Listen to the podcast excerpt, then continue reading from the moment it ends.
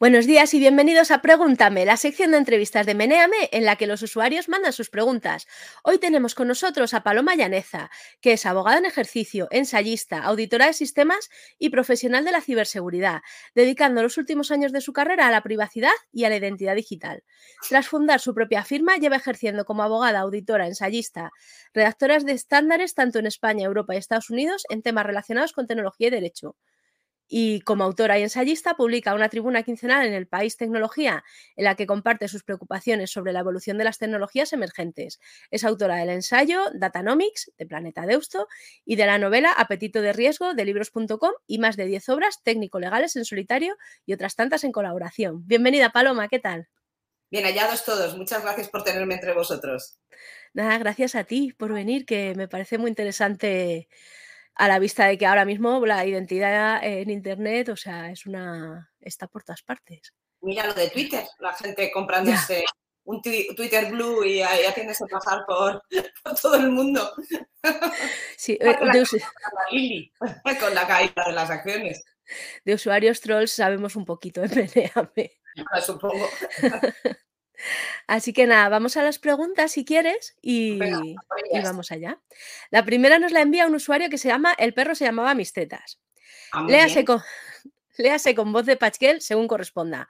Buenos días, buenas tardes y buenas noches. Gracias por venir, Paloma. La pregunta de rigor: ¿la tortilla de patatas con cebolla o sin cebolla? Pues tengo que decir que es que no soy radical del, tortillismo. Ah, sí, es que tengo un problema de identidad nacional en general que es que, eh, es que en general me he sentido muy poco conectada con las tradiciones nacionales. Mi madre era una mujer que, se pasaba mucho tiempo trabajando fuera de casa y en mi casa realmente la tortilla de patatas no ha sido eh, un plato estrella ni ha sido un plato general. Por lo tanto, yo, si tengo que pronunciarme, diría, yo soy más de patatas fritas al montón. Es decir, las patatas que se hacen, pero bien churruscaditas, antes de meterlas en, los huevos. Así que siento mucho no, tener, no, pronunciarme, soy así, equidistante. Bueno, también queremos equidistantes en nuestra comunidad, no hay problema. La siguiente pregunta que nos manda este usuario dice, ¿se puede ser anónimo en la red a día de hoy? No, no, no. Esencialmente me, encantaría decir otra cosa, pero el anonimato eh, em, murió hace mucho tiempo y sobre todo cuando todo el mundo lleva todas las aplicaciones en el teléfono móvil. Es decir, eh, para, eso te, para eso las tiendas eh, y las, los programas de puntos quieren que te instales una aplicación en el móvil, esencialmente para tenerte traqueado todo el día. Entonces, el imaginario del anonimato desapareció hace muchos años. La siguiente pregunta que manda este usuario es, ¿Google es el monstruo que tiene todos nuestros datos? ¿Hay forma de evitarlo? La respuesta a la primera pregunta es sí, sí. Eh, mm, eh, no recuerdo los últimos datos, estoy hablando de memoria, pero bueno, como un político, me los puedo inventar también, ¿no? Hombre, bueno, luego te hacemos el fact-checking, ¿eh? Tú, que aquí los mediantes son gente... Pues, pues, digamos que alrededor, alrededor de entre un 80 y un 90% de los usuarios de teléfono móvil en España tienen un sistema operativo Android. Eh, es decir, a diferencia de en Estados Unidos, en donde Apple es mayoritario, en España Android es mayoritario. Eh, eso quiere decir que llevas a Google instalado en el core de tu teléfono móvil. Lo que hace funcionar tu teléfono móvil es un sistema operativo de, Google que funciona y manda datos a Google incluso cuando tu teléfono está encima de una mesa y tú no lo estás tocando para nada. Es decir, que eh, eh, va informando continuamente dónde estás, qué haces, etcétera, etcétera. De tal manera que si además usas una set, un set de, bueno, pues, pues de trabajo de Google eh, tienes una cuenta de correo de Google, eh, tienes Google Maps instalado con geoposicionamiento, eh, no sé, pues, pues, esto es lo mínimo que tiene todo el mundo, no voy a hablar ya de, otras herramientas más complejas. Y teniendo en cuenta además que Google está comprando todos los componentes de Internet, es decir, que Google está detrás de un montón de componentes que sirven para hacer herramientas de entidades que a lo mejor dicen que son muy respetuosas de la privacidad, pero utilizan bloques de programación de Google, de inteligencia artificial, de lo que sea, pues es que es prácticamente imposible mantenerse ajeno a Google. Yo no tengo cuenta de Google, tuve, tengo un Gmail de la época de la castaña, de cuando, de cuando estaba en, en, testeo, o sea, antes de, cuando te mandaban invitaciones para tener una cuenta de Gmail. Eh, la uso poquísimo, prácticamente nada. Eh, no tengo, tengo quitado geoposicionamiento del móvil, eh, no uso ningún sistema operativo que tenga que ver con Google. Aún así, estoy convencida que Google tiene datos míos. Entonces, uno puede minimizar la exposición, pero no puede evitarla. Tampoco utilizo el, buscador de Google, utilizo o otros buscadores seguros. Lo único que puedo decir es si entre todos empezamos a utilizar medidas eh, que permitan la privacidad, pues le recortaremos el acceso a datos muy críticos a Google y entonces pues a lo mejor cambiamos un poco el panorama. yo aconsejo minimizar número de aplicaciones, no, utilizar el sistema operativo Android, etcétera, etcétera. Lo que supone al final del día que la privacidad solo la tendrá quien se la pueda pagar. Claro. Vale pues no es, no es, cosa menor. Te paso una pregunta que nos ha entrado por, por Twitch que creo que es bastante interesante, ¿vale? Nos la manda Ullea y dice, ¿qué piensas de la identidad digital en la hipotética Web3? ¿Piensas que la identidad digital en un Internet descentralizado es positivo para Internet y la sociedad? Bueno, la identidad digital en la Web3 está basado en los modelos de Self-Sovereign Identity, eh, que, es, ese modelo de identidad soberana en donde el usuario gestiona su propia identidad de manera independiente, em, gestiona las credenciales verificadas y las atestaciones de atributos y las intercambia con prestadores de servicios. Eh, todos esos modelos em, eh, tienen un problema básico eh, em, desde un punto de vista de identidad digital, que yo estoy identificada dentro de la red con un determinado número de wallets o con un determinado identificador, pero nadie sabe si yo soy quien digo ser en el mundo real. No hay una conexión entre la persona que está detrás del wallet y el wallet, porque no ha habido un proceso de onboarding o de identity proofing. Esto quiere decir que estos modelos son modelos eh, que, no van a ser usados de manera mayoritaria, pueden ser usados dentro de una red y basados en un principio de confianza y rating. Confío en el usuario con este número por encima de otro usuario. La idea de una web descentralizada basada en blockchain eh, eh, está pasada, murió. Me gustaría poder decir lo contrario, pero murió. Bueno. Eh, y murió, y murió porque, porque, porque, aunque sigue habiendo cosas muy interesantes, yo creo que lo que interesa es la tecnología y cómo se usan proyectos concretos. Para decirte una cosa buena de todo esto, em, la nueva identidad europea está, va a estar basada en un wallet, eh, movilidad, y bueno, pues bebe de los principios de la web, eh, de, la web 3, mm, y, de la, y, de, y de los sistemas de self-sovereign identity pero obviamente pues no son anónimos, porque lo que se quiere es identificar a los ciudadanos europeos en toda la Unión Europea. Em, lo bueno también es que vas a poder intercambiar atestaciones de atributos eh, que evitan el, compartir datos personales y eso es, una buena noticia. Así que vamos a ver si sale adelante el proyecto, porque el proyecto está encima de la mesa y se va a aprobar el reglamento. La cuestión es el nivel de adopción que vaya a tener en, el mundo en general. Pero yo soy eh, todos estos entornos de blockchain me parecen muy interesantes desde un punto de vista técnico, pero eh, carecen de gobernanza y carecen de lo necesario para que puedan ser adoptados de, manera mayoritaria. Vale. La siguiente pregunta la manda Sisebuto y dice, hola Paloma, lo primero, gracias por venir. Te quería preguntar varias cosas y te las hago por orden y así nos organizamos. ¿Le ves futuro al voto por Internet en elecciones gubernamentales? ¿Existe una manera inequívoca de identificar a las personas? No. Vamos a ver, el problema, el problema no y no. El problema del voto por correo no es la identificación de las personas. El problema del voto por correo es que el, voto, eh, conforme nuestra constitución y cualquier sistema y cualquier sistema democrático tiene que ser libre y secreto. Y el secreto es imposible de mantener en Internet, por mucho que me digan que hay criptografía, etcétera, etcétera. Eh, pero sí puedes seguir un conteo, puedes saber si un, eh, puedes correlar la entrada de los votantes y el resultado que esa entrada de votantes realizan, aunque sea perfectamente em, cifrado. Pero es que además incluso puedes poner un sistema de caja negra, que los resultados no se vean hasta el final y tal. El problema es que el voto no sea, eh, no, no sea coaccionado. Por eso los colegios electorales. Por eso incluso los sistemas electrónicos de voto se ponen en colegios electorales. Esto puede parecer una tontería, pero cuando empezó la democracia en España, los maridos decidían lo que las mujeres votaban. Y la única manera de que las mujeres votaran libremente era que fueran al colegio electoral y se pudieran meter en una cabina o pudieran coger tres papeletas de extranjis y meter el voto que querían, ¿vale? Entonces, la única manera de asegurar que alguien no coge No paga eh, las identidades digitales de 500 votantes o va recogiendo votantes eh, por el camino y va votando usando sus credenciales de voto. em, em, etcétera, etcétera, eh, la única manera es, ir físicamente a votar. Y yo no he visto ninguna solución a este problema que sea totalmente satisfactoria. A mí me parece que el voto electrónico es un, es un atraso. Creo que el voto físico es la verdadera, la verdadera, el verdadero secreto de la democracia.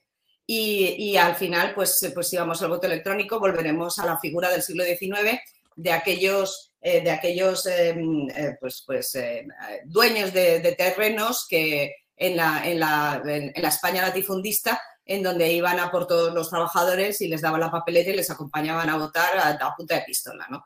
Entonces, mucho ojo con el voto electrónico, tenemos que asegurarnos que es libre y no coaccionado. Pues mira, esto no lo sabía yo.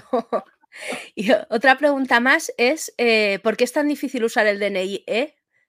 Porque no está pensado para usarlo en movilidad. Ese es el problema. El DNI E tiene varios problemas. Primero, el DNI tiene una duración de 10 años, mientras que el certificado que está incorporando al certificado tiene una, tiene una validez de dos años. ¿vale?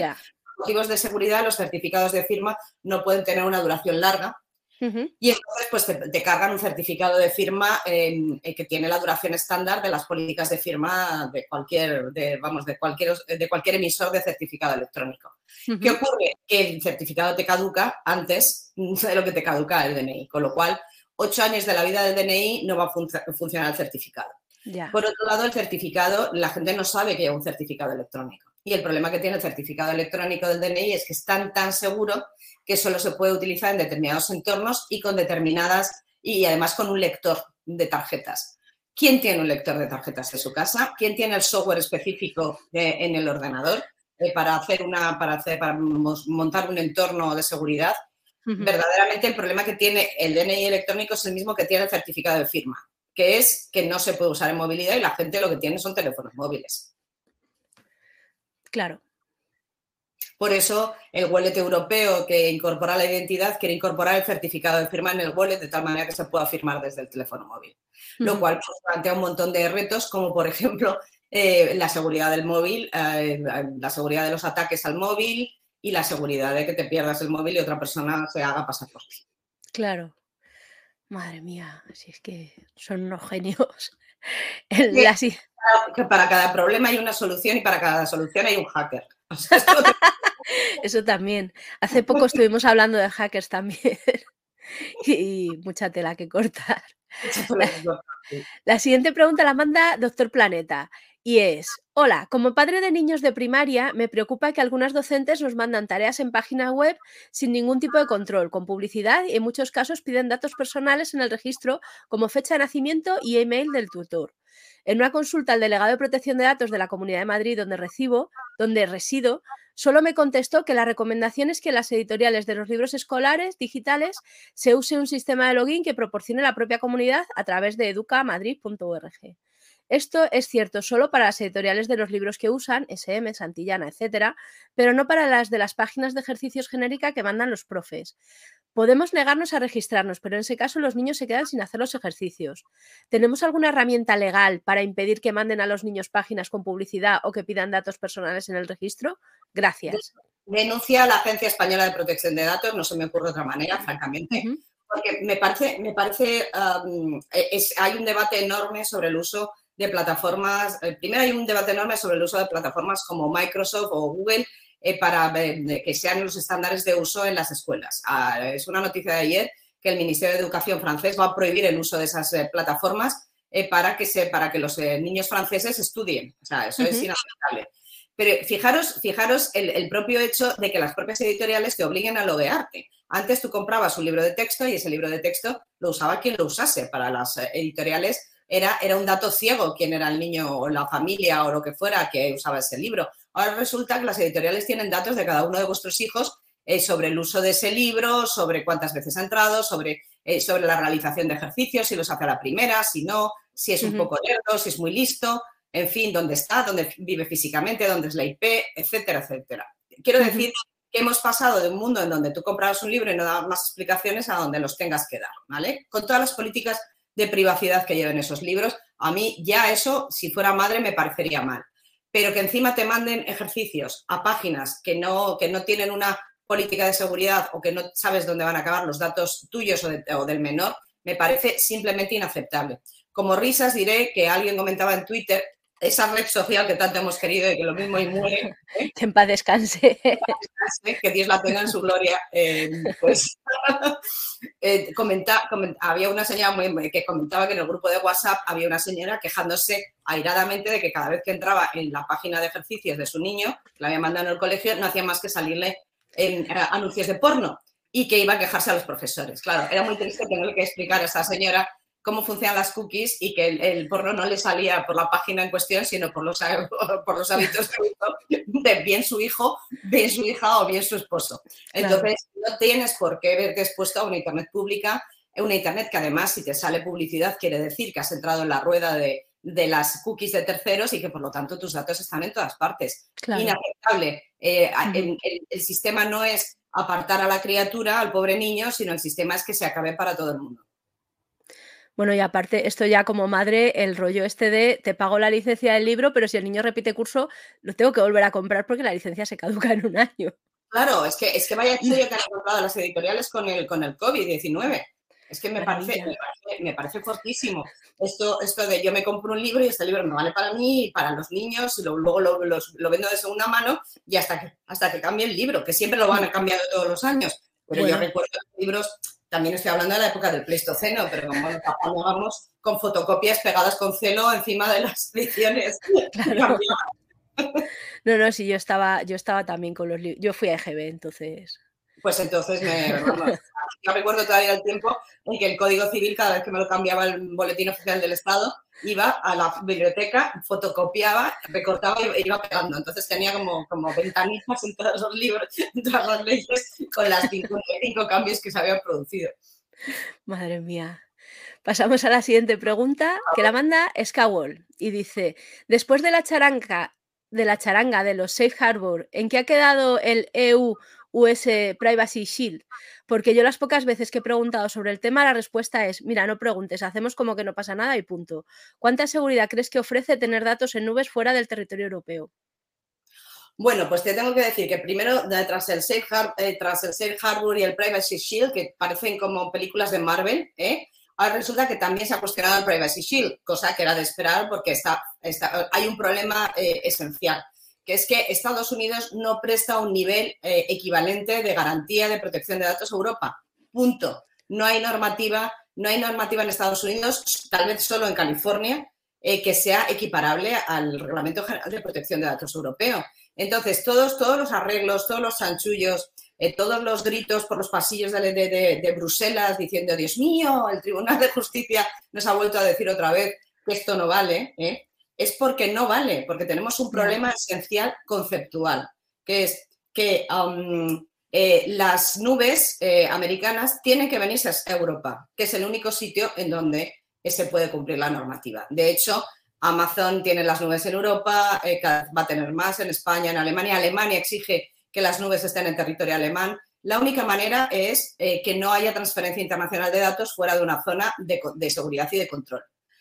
Esencialmente porque, primero, allí no hay normativa de privacidad como la nuestra y, segundo, porque em, hay todo un sistema de acceso de la, NSA y de otros, de otros servicios públicos eh, conectados a todos estos prestadores que acceden a la información. Em, hay requerimientos de información a las que no se pueden negar. De hecho, hay una sentencia muy interesante de Microsoft que se negó a facilitar información de usuarios eh, europeos que están en sus servidores eh, de Irlanda y eh, en Estados Unidos, y explicó por qué, creo que es bastante obvio, y le dijeron que le dijeron los tribunales que no, que ellos eran un servicio eh, americano y que si el Estado americano les pedía estadounidense, les pedía información, que se tenían que cuadrar y darla.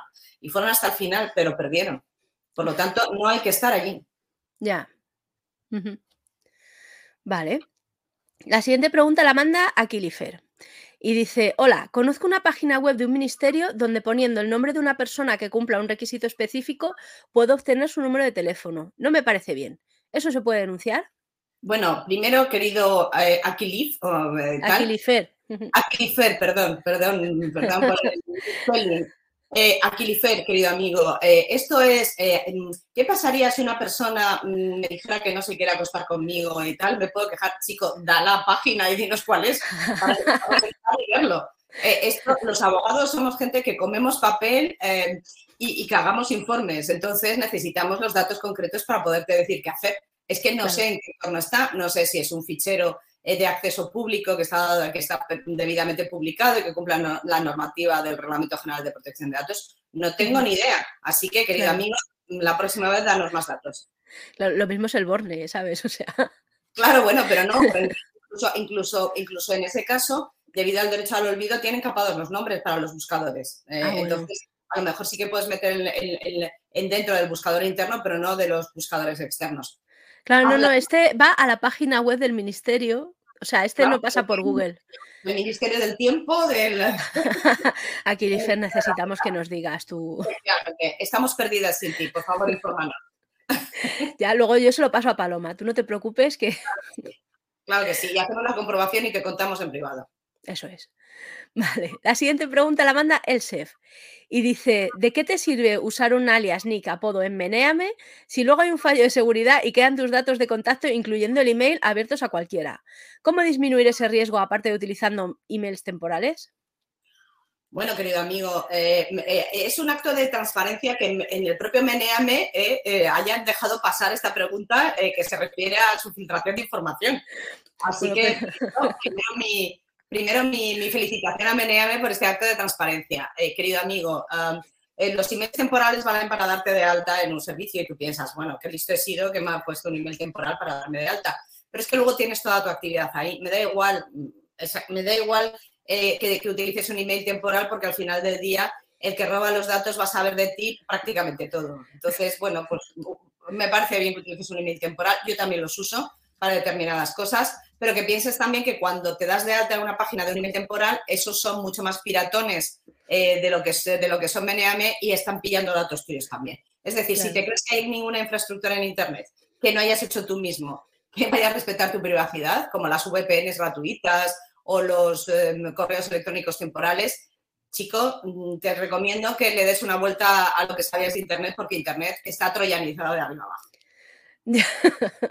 bueno, y aparte aquí, como dijimos a la Agencia de Protección de Datos, solo se han robado los correos electrónicos, la fecha en la que se hicieron usuarios y, o sea, y el nombre de, con el que se dieron de alta. Eso es lo que se ha robado y lo sentimos, pedimos disculpas otra vez. Y bueno, yo no voy a comentar si, si, si, no les van a poner una sanción o, o sí, eh, porque mm, eh, aquí quiero dejar que, el correo electrónico es un dato personal. Ya, ya, pero que no, bueno, ya. Y la IP nos dice Marcos que Marcos es. Correcto, Marcos. Marcos es el informático. Y la, claro, y la IP, la IP es otro dato personal. La Agencia Española de Protección de Datos y la Unión Europea tiene claro que la IP, que fue muy discutido porque a la policía, por ejemplo, le parecía fatal que la IP fuera dato personal, por motivos evidentes. Eh, el IP es dato personal. Así que, con, hombre, con esa información también hay que decir que, teniendo en cuenta que el SEPE, donde, donde estamos dados de alta todos y donde tienen los datos de todos los ERTES y todos los pagos de datos de este país, pues fue atacado por un ransom y se llevaron, vamos, te convencía que se llevaron los 30 millones de conjuntos de datos, eh, tendrías que estar más preocupado porque todos tus datos, los buenos de verdad, estén por ahí dando vueltas en la Internet profunda que los tres datos de Meneame. Esos, sí que son críticos. Yo que bueno, ya hablamos, estuvimos Marcos y yo aquí una, tarde hablando de esta movida y, en fin, bueno, a veces shit happens. ¿Qué le vamos a hacer? Marcos, lo eh, siento por Pobrecito. Pasamos a la siguiente que la manda Mims X. Esto es un poco difícil a veces cuando me salen en X que no sé leer, pero bueno, MimX. Mm. Eh, te, las leo por orden.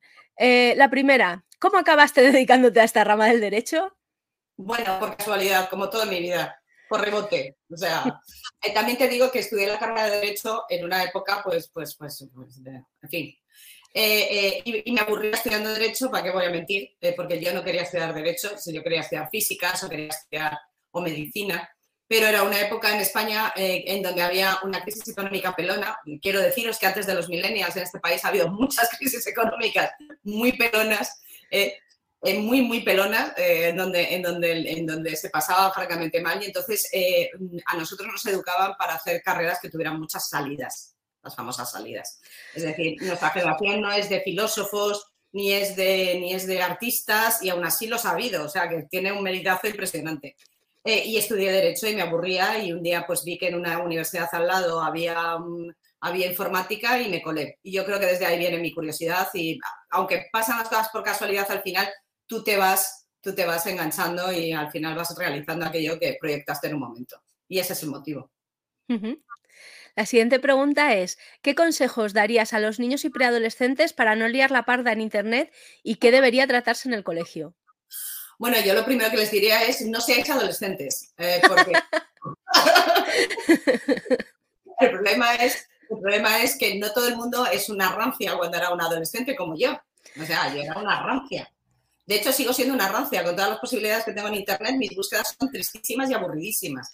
Bueno. Eh, Claro, o sea, es así. Eh, entonces, eh, tampoco se trata de que todo el mundo vaya a ser como yo. Eh, al contrario, hay gente de todo tipo.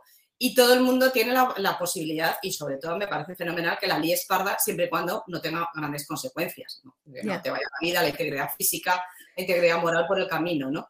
entonces, ¿cómo evitar que las personas humanas que todavía tienen el cerebro en desarrollo el alien parda en Internet, pues no se me ocurre, francamente, porque pues, pues ponen inhibidores, eh, inhibidores de Internet en, todas partes. Es que es, imposible, es imposible. Yo creo que, creo que eh, la, educación de los, de los niños que van a ser adolescentes es como la educación nuestra.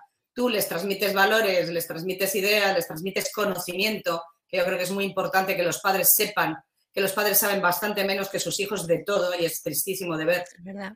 Eh, que, se le transmita, que se les transmita conocimiento y herramientas para defenderse y luego, pues nada, una novena San Pito Pato para, esperar que no se maten mucho. Lo mismo que nuestros padres y lo mismo que nuestros abuelos.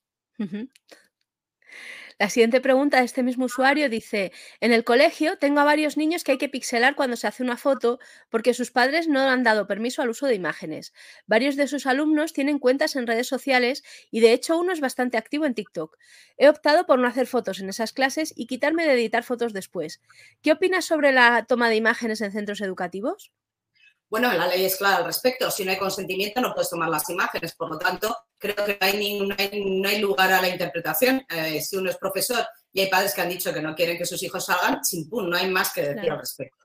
Que luego esos padres ignoren que sus hijos están en TikTok o ignoren que están teniendo, haciendo poses sexys y enseñando el canalillo en Instagram, ¿eh? pues quiere decir bastante sobre la completa ignorancia que tienen los padres sobre lo que sus hijos hacen, ¿vale? Que se están protegiendo mucho y resulta que su hijo pues está bailando rap en, la, Plaza de los Cubos o, haciendo, haciendo tutorials de cómo desmontar una, una blog eh, o, una AK-40. Es decir, que no esto, es, esto es significativo, pero tú como profesor o profesora lo que te tienes que plantear es que estás sujeto a la legalidad eh, con independencia de que los padres pues, pues sean como sean ¿eh? y que lo que tú tienes que hacer es seguir, ese, seguir ese consentimiento. Es más, yo os diré, no soy madre, pero tengo muchas amigas eh, que son madres, muchos amigos que son padres, y es que en los colegios hacéis actividades por encima, por encima de lo aceptable. ¿Vale? O sea, estáis todo el rato que si me llevo un peluche a casa para y luego le hago un reportaje fotográfico, pues si me visto de ameba porque es el día de la internacional de la ameba, por favor, dejadlo ya. O sea, eh, que la gente tenga su propio ocio y que la gente se dedique a hacer estas actividades en su, en su propio entorno, que se saquen las fotos que les dé la gana y punto. A mí es que me, estresa solo de escuchar a mis amigas. Normal. Jo, pero esto, lo de las fotos es un melón. Pues y la gente... me parece muy bien la decisión que he tomado. No hay fotos de nadie, sino pixelo. Aparte de que también el te lleva a que, esas, que esos adolescentes esos niños se vean discriminados con respecto a sus compañeros. O sea, esas fotos, esas fotos de colegio, me imagino, es como, como las fotos que hacía Stalin, que iban borrando a los que se iba cargando a lo largo de la purga política, y que ya al final se quedaba solo Stalin. Pues yo tengo mis, fotos de final de curso, de cada curso durante el, durante el colegio, todos en la escalerita del colegio con el uniforme puesto, y ya está, y punto pelota. Y no tenemos más fotos de esa época ni necesidad que haya, Franca. Exacto, exacto. Es que hay como sobre foto, o sea... Está, todo, está todo hipervitaminado. O sea, yo creo que tenemos un problema, tenemos un problema de mesura. Sí. Yo de esto tengo muchas opiniones, pero como te estoy entrevistando a ti, te paso a la siguiente pregunta. Qué pena, hija. Otro, otro día quedamos y hablamos de privacidad y de fotos. Vale, vale. Dice, ¿crees que las señoritas que quieren conocerme en todos los anuncios de Internet han podido sufrir un robo de identidad? Creo que esas señoritas no existen y que creo que deberías salir a la calle a tomarte, a tomarte cervezas. José Luis. Mimixi. Sí, recomiendo vivamente eh, que salgas al mundo real, ¿eh? por lo menos, eh, vamos, te recomendaría también Tinder, pero tampoco te puedo prometer que lo que te salga en Tinder te corresponda mucho con la realidad. Pero bueno, ahí hay un filtraje y tal. Pero esa señorita, esa señorita, antes eran ucranianas que, te requerían de amores, como decía mi abuela. pues a lo mejor resulta que ni es señorita ni es ucraniana. Entonces, es triste de decir, pero yo mm, buscaría en el mundo real, por lo menos, oye, si es una asesina en serie la que se va, te va a meter en casa, oye, disfruta la experiencia. Eso es, sí, por lo menos una, una vez en la vida. Claro, sí, después, apareces muerto, pero eh, efectivamente. Pero yo creo que, oye, hemos venido a jugar. Exacto. La siguiente pregunta la manda Sisebuto y dice, hola Paloma, más preguntas por aquí.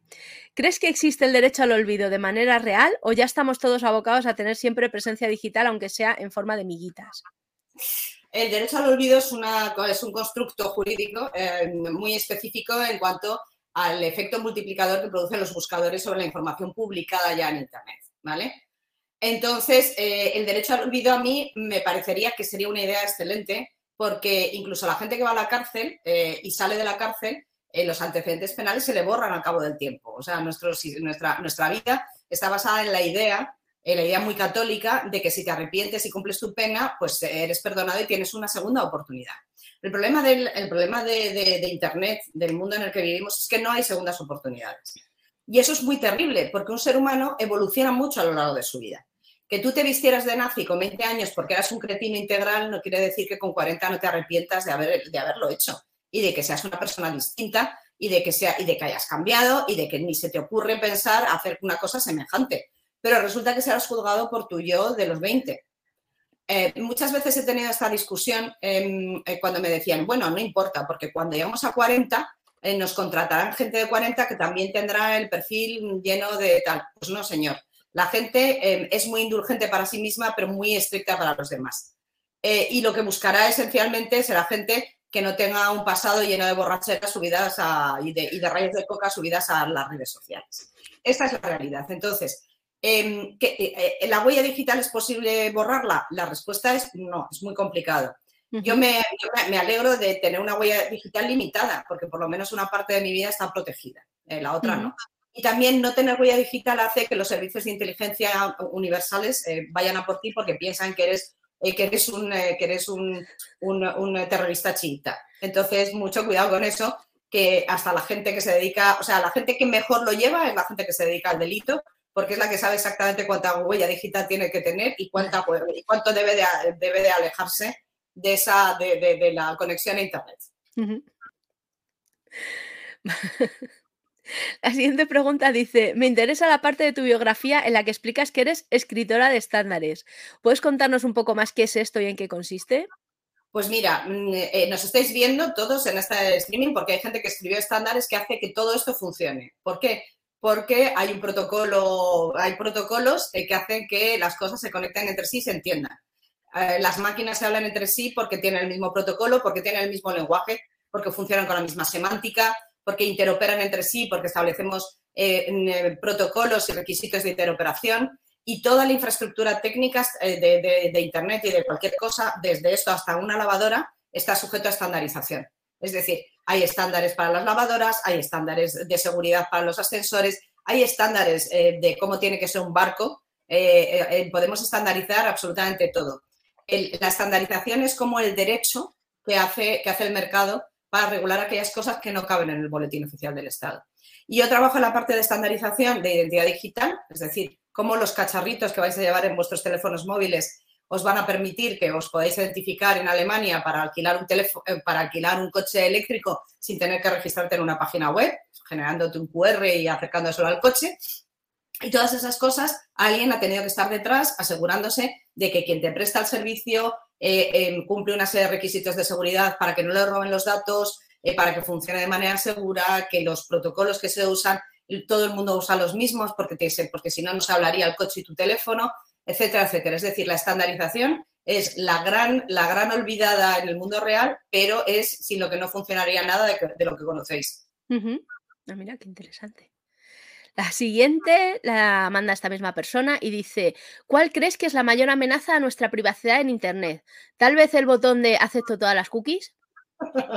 Yo creo que la mejor es, he leído y acepto las condiciones legales.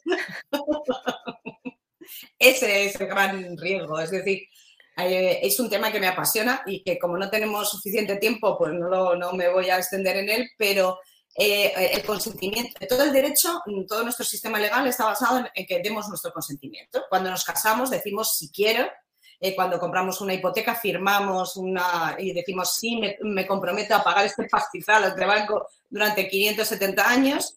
Es decir, que si tú no, no, no das consentimiento, si hay, en el, mundo, en el mundo del derecho, cuando estudiamos, están los casos que se daban mucho entonces, ahora ya no, gracias a Dios, de el hombre que había mancillado a la, a jovencita y entonces el padre iba con la, con la recortada a, sugerirle que tal vez debería de casarse con su hija para que los hijos que naciesen no fueran ilegítimos. Porque tengo que decir que antes de la Constitución española los hijos fueran del matrimonio no tenían ningún derecho de nada, ni a heredar, ni a nombre, ni a apellido, ni a nada de nada. Por tanto que os metéis con la Constitución del 78, que ha traído muchas cosas buenas. Em, y entonces, bueno, pues, pues, eh, pues eh, la realidad es que se, me ha ido, se, me ha ido la, se me ha ido la pregunta. Eh, que el derecho se basa en el consentimiento. Claro, esas personas, el consentimiento está viciado. No lo das voluntariamente ni libremente, sino que lo das forzado. En, en, Internet, ah, de alguna manera, es como ese padre con la recortada que te obliga a aceptar porque quieres compartir, porque quieres estar con tus amigos, porque quieres recibir un servicio, porque mm, Mm, porque, porque si no, ¿cómo le vas a decir que no a WhatsApp si resulta que todos tus amigos están ahí? ¿Cómo le vas a decir que no a Instagram o a TikTok si resulta que es tu manera de socializar? Em, y esto no solo pasa con, los adolescentes, pasa con los adultos. ¿Cómo voy a decir que no a este juego eh, si me aburro mucho en el metro? Es, decir, eh, eh, ¿a quién le van a importar mis datos? Esta es la pregunta que más gracia me hace del mundo mundial o, yo no, no tengo nada que ocultar, chato, tú tienes algo que ocultar seguro. Eh, entonces, entonces eh, el consentimiento como base legal para cualquier cosa, para mí, para mí en Internet ha muerto. Tendría que haber otros modelos en donde, en donde tú eh, pudieras dar un consentimiento que no estuviera viciado. Por ejemplo, hay, em, yo, em, em, y está feo hablar de mí misma, pero tenemos un proyecto que se llama Consent Commons, eh, que es un, es un proyecto de iconografía de privacidad para que de un vistazo sepas cómo de crítica es la información que estás dando. De hecho, tenemos un modelo mucho mejor, que es una mancha de tinta, que cuanto más grande sea la mancha de tinta, más riesgo hay para tu privacidad. Y ahí no hay mucho que ver. O sea, ves el manchón y dices, uff, esto no, esto no lo acepto. O sea, es que es muy intuitivo, ¿no? Tenemos que ir a modelos así, tenemos que ir a modelos como el que tiene Apple, eh, que se ha convertido en, porque le, porque le conviene, ¿no? no vayamos a pensar que Apple es una hermana de la caridad, modelos en donde, en donde cuando te descargas una aplicación te dice, mira, esta aplicación tiene todo este acceso, eh, todos estos datos que pasa a tercero. Claro, cuando tú ves aquel chorreo largo, no hace falta que te leas las condiciones legales. Dice, uff, no sé, pero esto me parece muy largo. Pues no, ¿vale? Entonces, ¿es posible dar un consentimiento informado que lo requiere el Reglamento General de Protección de Datos? Claro que es posible. Es más, las empresas deberían de hacer ese esfuerzo de transparencia porque les obliga la norma. ¿Que lo hace alguna? Ninguna lo hace. a lo mejor pues, eh, hacemos las famosas eh, consentimientos en cascada, una primera capa, una segunda, una tercera, una cuarta. En la cuarta es donde está el funcionamiento del algoritmo que decide sobre ti. Entonces, eh, si no hay una exigencia por parte de los usuarios, esto nunca va a cambiar, porque ellos para cumplir la ley que es muy general, ¿eh? que, sea, que el consentimiento se entienda, pues mire, se entiende, ¿no? Pues tiene suficiente. Así que os animo a que, a que, a que os activéis en este tipo de cosas y que penséis que cada vez que le dais el consentimiento estáis cediendo vuestro primer hijo varón al servicio todos vuestros datos y que luego no os llaméis a, no, o sea, no, eh, a mí me pasó con Spotify, Spotify eh, accede a la información del giroscopio de tu teléfono móvil. Entonces les dije, mirad, no quiero daros la información del giroscopio de mi teléfono móvil. Claro. Y, y, esta, y este tipo de información debería ser optativa. O sea, soy consciente de que sabéis si estoy de buen humor o de mal humor, dependiendo si me pongo ojete calor o me pongo el Mesías de Hendel. Entonces, sabéis muchas cosas de mí, pero es que el giroscopio no me da la gana. Me dijeron, es para mejorar tu experiencia de usuario sabiendo si estás bailando, si estás, pues mira, mi experiencia ya la genero yo. No necesito tanta comodidad. Eh, de verdad, no necesitamos tanta comodidad, nos estamos jugando mucho en este camino. Y ya no me pongo más, más triste ni más de dar la plasta con este tema. Te paso a la siguiente, de Extreme 3. Hola, muchas gracias por prestarte y con un abrazo. Te pregunto, en tu opinión, ¿qué hay de mito y qué de realidad cuando se habla de que los ordenadores cuánticos van a dejar obsoleta la seguridad informática que conocemos? ¿Es alarmismo o es inevitable? Bueno, esta pregunta me encanta. Muchas gracias por hacerme esta pregunta. Eh, bueno, eh, eh, es que estuve hablando de este tema el miércoles, entonces por eso os digo que me parece un temazo un temazo absoluto. O sea, no puede, no puede parecerme más temazo este. ¿Cuánto hay de mito y de realidad? Pues mirad, eh, el otro día estábamos discutiendo cuándo iba a llegar la computación, pues, lo, que llamamos eh, la cripto postcuántica, ¿no? la realidad es que no los ordenadores cuánticos, aquellos que os guste la física cuántica, que es complicadísima porque es una física que solo se demuestra matemáticamente y no por observación, porque los quantums y los fotones cambian de estado cuando los miras, por eso el, gato de Schrödinger está vivo y muerto a la vez, pero solo sabes en qué estado está cuando le miras, cuando abres la caja. La cuestión es que, pues, para tener estabilizado un ordenador cuántico es muy complicado, tiene que estar en cero absoluto, bueno, en fin, eh, no os voy a dar la plasta. Pero ya hay mucho, como, como la computación cuántica, lo que hace, o sea, eh, en computación y criptografía, eh, y me estoy enrollando, pero es que me encanta, eh, está basado en el concepto de una operación matemática, tú tienes los dos lados del igual, lo que está delante del igual, eh, eh, calculas y te da un resultado. El tiempo que tardas en hacer esto es inferior al tiempo que tardas en revertir la operación. Si tú, por ejemplo, tienes una cifra que son 257, ¿cómo sabes qué operación hay delante del signo del igual? Por eso la criptografía está basada en que el tiempo que tardo en revertir la información, en revertir la operación, es tan largo que no compensa. ¿Qué hace la, computación cuántica? Que el tiempo que se tarda en revertir la operación sea exactamente el mismo que el tardo en hacer la operación. Quiere decir que la, criptografía muere, que la puedo resolver inmediatamente. Ya no necesito ataques de fuerza bruta en nada, su capacidad de cómputo es tan brutal que lo puede hacer. De hecho, de hecho, ya hay tres algoritmos de computación postcuántica que han sacado el, el, NIST, porque el problema que tenemos es que todos los ataques de ransomware que se están produciendo ahora, que están cogiendo información cifrada de bancos, eh, de aseguradoras, etcétera, etcétera, la están guardando esperando a que el, nivel de el nivel de la, de la poscuántica sea tan bueno que puedan descifrar esa información. Panoramas, pues hay gente que piensa que en 5 años y otra que piensa que en 15. Yo creo que si decimos 10 estaremos bastante cerca. Así que sí, la computación cuántica va a cambiar absolutamente el panorama y va a hacer que, por ejemplo, mm, tecnologías como blockchain sean irrelevantes. Caray. Pues pasamos a la siguiente. me has dejado picueta. La siguiente la manda Citorak y dice, ¿qué opinas de la propuesta de Richard Stallman para la protección de datos personales? ¿Es la, la legislación actual una tirita que intenta mitigar los síntomas en vez de una solución de raíz? En tal caso, ¿por qué nos conformamos con, tan poco? Es una gran pregunta. Yo estoy con Stallman, absolutamente. Yo estoy con él en que mejor dato es el que no se recaba. Estoy completamente de acuerdo con él. De hecho, de hecho yo creo que somos producto, eh, o sea, los datos son un subproducto, empezaron a ser un subproducto em, de, una tecnología que funcionaba para otra cosa, ¿vale? Y también los datos son un subproducto de una computación em, ah, perezosa, perezosa se puede, se puede programar de una manera mucho más eficiente, se puede programar no cogiendo los datos de todo el mundo perfectamente y por lo tanto se puede. Eh, y yo recuerdo los tiempos en donde programábamos con una capacidad de cómputo enana y con una capacidad de almacenamiento ridícula. Entonces, claro, tú lo que querías es que aquello fuera hiper eficiente para, que, eh, para que cuando tú eh, operabas ese código, cuando, cuando pues, pues ese código gastara lo menos posible porque no te cabía en ningún sitio. O sea, no podías hacer correr el programa si lo hacías muy grande. Ni si, y, si, recababas mucha información, no tenías dónde almacenarla. Pero es que resulta que el aumento de capacidad de cómputo y el aumento de capacidad de almacenamiento hace que ya me dé igual. O sea, yo a veces me instalo una aplicación en el, en el, ordenador, alucino de la cantidad de espacio que coge. Claro. Digo, ¿cómo es posible que me abulte tanto en el disco duro? O sea, esta mierda que hace cuatro cosas. O sea, es que es, que es alucinante. Entonces, yo creo que estoy de acuerdo con él. Em, es lo que se llama PETS, eh, eh, Privacy Enhanced eh, Technologies, que, que, es la manera de decir que podemos hacer tecnologías que no que recojan datos o que recojan los necesarios para la operación del servicio y que esos datos se borren automáticamente cuando el servicio ya se haya prestado y no sea necesario volverlo a prestar. Es decir, tú recoges los datos que necesitas, pues si eres un teléfono móvil, necesitas información de las, de las torres de comunicación, porque si no la comunicación no se produce, pero una vez que has pasado por esa torre de comunicación ¿eh? y, pasa el, y pasa un tiempo razonable para cobrarle a la persona y le has cobrado ya la factura y no te la va a discutir, pues eh, no tienes ninguna necesidad de guardarte este dato.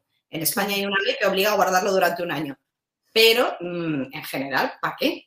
Bórralo, tíralo, ¿no? Claro pero no se eh, hace. estoy con Stallman. Te aviso, son ahora mismo las 11 menos 10, ¿vale?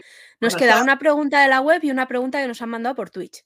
Uy, pues creí que no nos iba a dar tiempo. Así que, mira, súper bien. Te paso primero la de la web, ¿vale? Y dice, es de Euriale Gorgona. O sea, que tú también tienes problemas para leer los usuarios. Madre mía, es un follón esto. Madre mía, menos mal. En los coles os piden autorización para que los niños aparezcan en redes sociales, Facebook, YouTube, Instagram. Están llenos de niños en fiestas escolares, actuaciones o presentaciones en clase. Aunque haya consentimiento, ¿no hay alguna limitación? Gracias. Bueno, yo es que me parece alucinante que eso ocurra, francamente. ¿eh? Porque, porque eh, ¿qué hace el colegio? ¿Pedir consentimiento en nombre de Instagram o en nombre de quién? Ya. Es que, vamos a ver, es que los colegios ahora son agentes de Instagram que están vendiendo suscripciones o, cuentas, o cuentas en Instagram. No, perdón. O sea, Instagram, que, el colegio haya aceptado las condiciones de uso de Instagram o que haya aceptado las condiciones de uso de Twitter o que haya aceptado las condiciones, no quiere decir que eh, pueda aceptar, eh, pueda trasladarle esa aceptación a los menores. O sea, tiene que ser una aceptación individual, porque como he dicho antes, esto es un contrato. Ya no sé el colegio represente legalmente a Instagram o represente legalmente a Twitter y tenga un poder general que diga que se representa, no pueden contratar en nombre de los niños. Esto es así de sencillo, pero es de derecho, de primero de derecho civil. O sea, no me tengo que ir a protección de datos. A partir de ahí, ¿quiénes son ellos para disponer de, la, de, de manera tan genérica eh, sobre, sobre la imagen de los menores en esos medios de comunicación?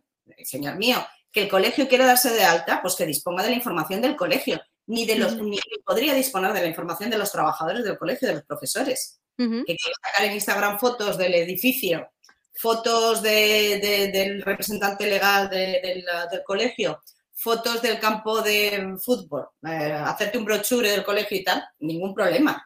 Pero sacar personas que no, que, no, que no han dado su autorización a Instagram directamente es que me parece alucinante. Entonces, yo, de nuevo, viene el, debate de si digo que no, mi hijo es excluido de todas las actividades.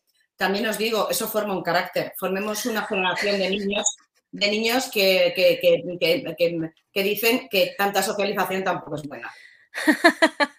bueno, es un reto, es un reto. vale, Vamos, a ver, cómo. O sea, tampoco, los que somos así, oye, tenemos lo nuestro, pero tampoco hemos salido tan mal. que, no, hombre, sí. Yo no sé lo que yo no sé lo que comía en mis cumpleaños, ¿sabes? Que había la foto de la tarta y ya está, no sé si había medias noches, a lo mejor me han engañado. No, no, pero bueno, estás defendiendo muy bien, o sea, primero en mi casa no se celebran los cumpleaños porque cada vez que celebramos un cumpleaños acabamos en el hospital, entonces... Caray, party hard. Sí, sí, en, uno de mis hermanos nos intoxicaron con una tarta que, estaba, que, tenía salmonelosis y casi nos morimos la mitad de la familia. Entonces mi madre instituyó, la, instituyó el aquí no se celebran cumpleaños nunca más. Bueno. claro, por un problema de seguridad nacional prácticamente, porque otra vez también mi hermano se rompió un brazo, en fin, yo creo que era como, mira, estamos bajados en esta familia, ¿para qué, vamos a seguir haciendo esto? No hay que y, pero a mí esto de tengo cumpleaños de los niños, vamos primero eh, tenemos primero una carpa que hemos montado en casa y luego un mago y luego una experiencia inmersiva en no sé dónde, a mí es que me dejáis alucinados los padres de ahora. mira, Sony 53, te leo la última. que la manda cara de malo. Mira, te la pongo aquí debajo. Y dice, hola Paloma, ¿qué distribución de Linux utilizas? ¿Cuál recomendarías? ¿Qué te parece Tails? ¿Crees que nuestros dispositivos electrónicos son nuestros o que los fabricantes introducen un backdoor para acceder a ellos cuando crean conveniente? Bueno, querida cara de, eh, querido, querida cara de mano MNM, te tengo que decir que mi tiempo de Linux pasó, pasó. O sea, yo sí que, sí que he usado Linux en su momento, sí que lo he utilizado y tal, pero la vorágine del trabajo hace que acabes trabajando con cosas que sean compatibles. Y aunque la suite de Linux y todos, y, y todos los programas de ofimática, que desgraciadamente, como soy una abogada aburrida, pues los tengo que usar, eh, cada vez funcionan mejor. La realidad es que, en la realidad es que perdí mucho tiempo y, al final he sido, como dirían los Borg, eh, cualquier resistencia es fútil. Así que mi resistencia eh, llegó a un punto en que ya tiré la toalla y me asimilé, ¿vale? Ya soy, soy un Borg más conectado a la inteligencia colectiva sin ningún criterio personal. Entonces, aquí pido disculpas eh, por haber tirado la toalla, pero ya que son muchos años de batalla y en algo tendría que haberla tirado.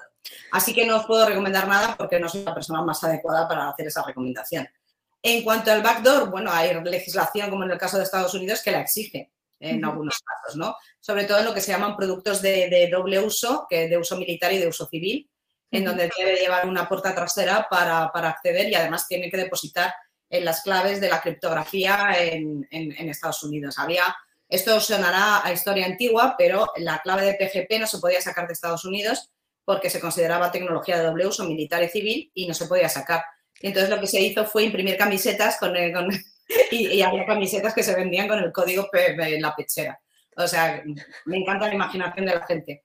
Eh, eh, eh, en cuanto también te tengo que decir que, por ejemplo, en el caso de Apple, Apple eh, tuvo un problema, que aquí hubo mucho debate y tal, tuvo, eh, no, me acuerdo qué fue, en un tiroteo, uno de estos múltiples tiroteos que ocurrieron, que, el tiroteador tenía un, iPhone y, Apple se negó a abrir el teléfono. Eh, porque la fiscalía no le pidió que abriera un teléfono concreto, que lo hacen todos los días, sino le pidió que le diera, que le diera toda la información para, o sea, que le diera las claves para descifrar la criptografía de Apple y Apple dijo que no, entonces, quiero decir que dependiendo, dependiendo, eh, de nuevo os digo, si te gastas más pasta, al final acabas teniendo más protección. Pero en definitiva, quien tiene el control de la tecnología tiene el control del acceso, quien tiene el control del cifrado es quien lo puede descifrar. Eh, eh, así que efectivamente estamos en manos de los proveedores. Esto no es ninguna novedad. Claro. Muy bien. Pues aquí ya hemos terminado todas las preguntas. Madre mía. Creí que no nos va a dar tiempo. Has visto, ha sido muy eficaz. Ahora, en este punto de la entrevista, siempre os pedimos que hagáis un poco de teletienda, que me cuentes en qué trabajas o cómo te podemos encontrar, o si has escrito, veo que tienes ahí el libro de Datanomics o cualquier libro que nos quieras contar. Aprovecha tus momentos. Ay, pues mira, es que esto, de la autoventa lo hago fatal, porque es que es verdad, yo he sido educada en esta cosa, en esta cosa de la contención del autobombo. Eh, ¿Sabes? Esta cosa tan, tan, tan castellano-leonesa de, no hay que darse importancia y tal y cual. Bueno, pues eh, aunque yo no uso Google, me podéis buscar en DuckDuckGo, podéis buscar mi nombre y me veréis soltando chapas en distintos sitios, veréis a qué me dedico. Tengo cuenta de LinkedIn, eh, que es aquella red social donde, donde murió la inteligencia humana, junto con Facebook. Y, en donde hay gente postureando, haciendo cosas rarísimas. Eh, a mí me, resulta fascinante. También tengo cuenta en Twitter, eh, Paloma Llaneza es mi usuario, eh, pero como nos lo van a cerrar, pues también tengo cuenta en Mastodon, arroba Paloma Llaneza, arroba laterracita.online. esa es mi cuenta de Mastodon porque a lo mejor cuando hemos acabado este encuentro pues nos encontramos con que, con que ya no hay Twitter. me podéis mandar un DM o me podéis decir hola, estoy aquí, necesito lo que sea efectivamente, ya nos ponemos directamente en Mastodon eh, y, bueno, pues, pues me, podéis localizar a través de eso y, nada, a vuestra disposición. Eh, me han parecido, os tengo que decir, y, aquí no me voy a hacer, es que no valgo para el autobombo, me han parecido unas preguntas súper interesantes. Hacía mucho tiempo que, no me, que, no, que una comunidad no me hacía preguntas tan buenas eh, y os tengo que felicitar como comunidad porque la gente realmente acaba Es verdad, felicidades. Acaba hablando de, su caso concreto y de su divorcio. Y de me han, me han, hackeado, la cuenta de Facebook. ¿Qué puedo hacer? Pues mira, no tener. Claro. Bueno, pues nada, gracias a ti por habernos dedicado esta hora y, nada, a los que estáis ahí al otro lado, em, os emplazamos a la una que tenemos el Bermú. No sé si vendrá Marcos o no, porque hoy sí que se ha presentado por ahí, pero como está de vacaciones, que no venga o lo que quiera. Así que nada. Marcos es el, pobre informático. El informático que está de vacaciones. No debería venir, pero le molaba mucho el pregúntame y ya se ha quedado ahí a escuchar. We love you. Pobrecito mío. Pues nada, muchas gracias. Hasta luego. Adiós, chicos.